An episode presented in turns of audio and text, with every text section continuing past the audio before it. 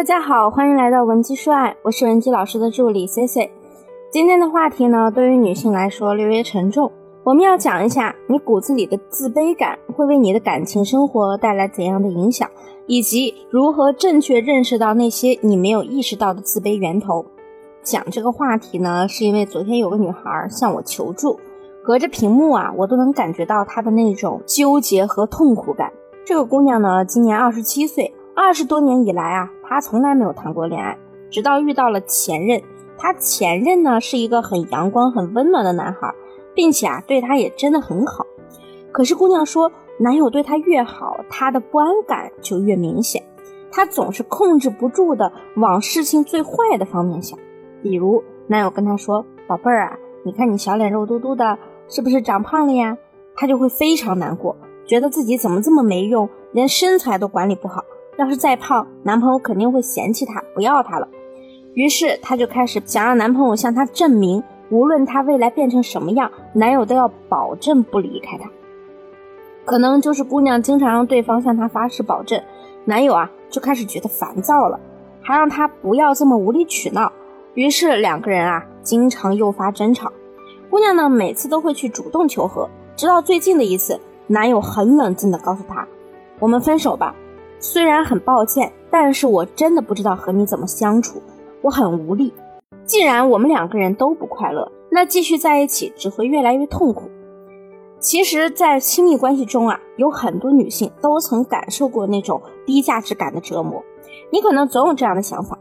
他条件那么好，而我呢，这也不行，那也不行，哪配得上他呀？像我这种差劲的女生，有谁会喜欢我呢？谁都不会吧。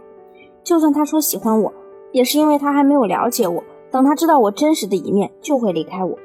你中招了吗？那你的自卑感源头到底在哪里呢？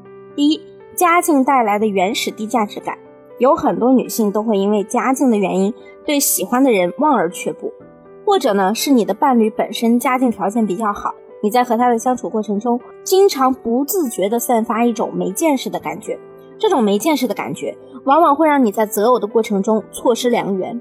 我们所说的见识呢，不是指你住过的豪宅、开过的豪车，或者你环游过世界之类的。往往见识低的人，他从骨子里就会散发一种莫名的自卑情结，对任何事物都抱着一种。我肯定不行，我配不上，我哪做得好的情绪。我有一个男性朋友，他本人呢一直在国外留学，近几年他才回国。因为他的思想比较西化，所以说在择偶方面，他更注重的是两个人在一起的舒适感，而不会优先考虑对方的家境高低。当时呢，他因为打篮球扭伤去医院包扎，喜欢上了人家小护士姐姐。觉得呢，对方很有那种东方女性的古典韵味之美，然后啊，就展开了很猛烈的追求。但是在他追到了一半的时候，他的兴致就一点一点降低了，因为他觉得和对方多次相处之后，发现这个姑娘呢，总是 get 到一些很奇怪的点，比如他和姑娘讲一些小时候的趣事。我从三岁的时候啊，家里边就非要让我学钢琴，可是我一点都不喜欢。甚至还想偷偷的把钢琴弄坏，以此来逃脱恋情。我最爱的果然还是打篮球啊！这个护士小姐姐就在旁边感叹了一句：“没想到你家这么有钱啊，三岁就学钢琴了，这对我们普通人来说简直就是遥不可及啊！”我朋友听到姑娘这么说，顿时感觉兴趣大减。之后呢，两人又聊了几次。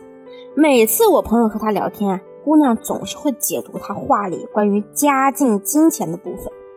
这么一来二去的，我这位朋友啊，越来越觉得和这个姑娘相处起来很不适，就不再联系了。当然呢，这之后呢，他还被这位姑娘追着骂了好几天的渣男。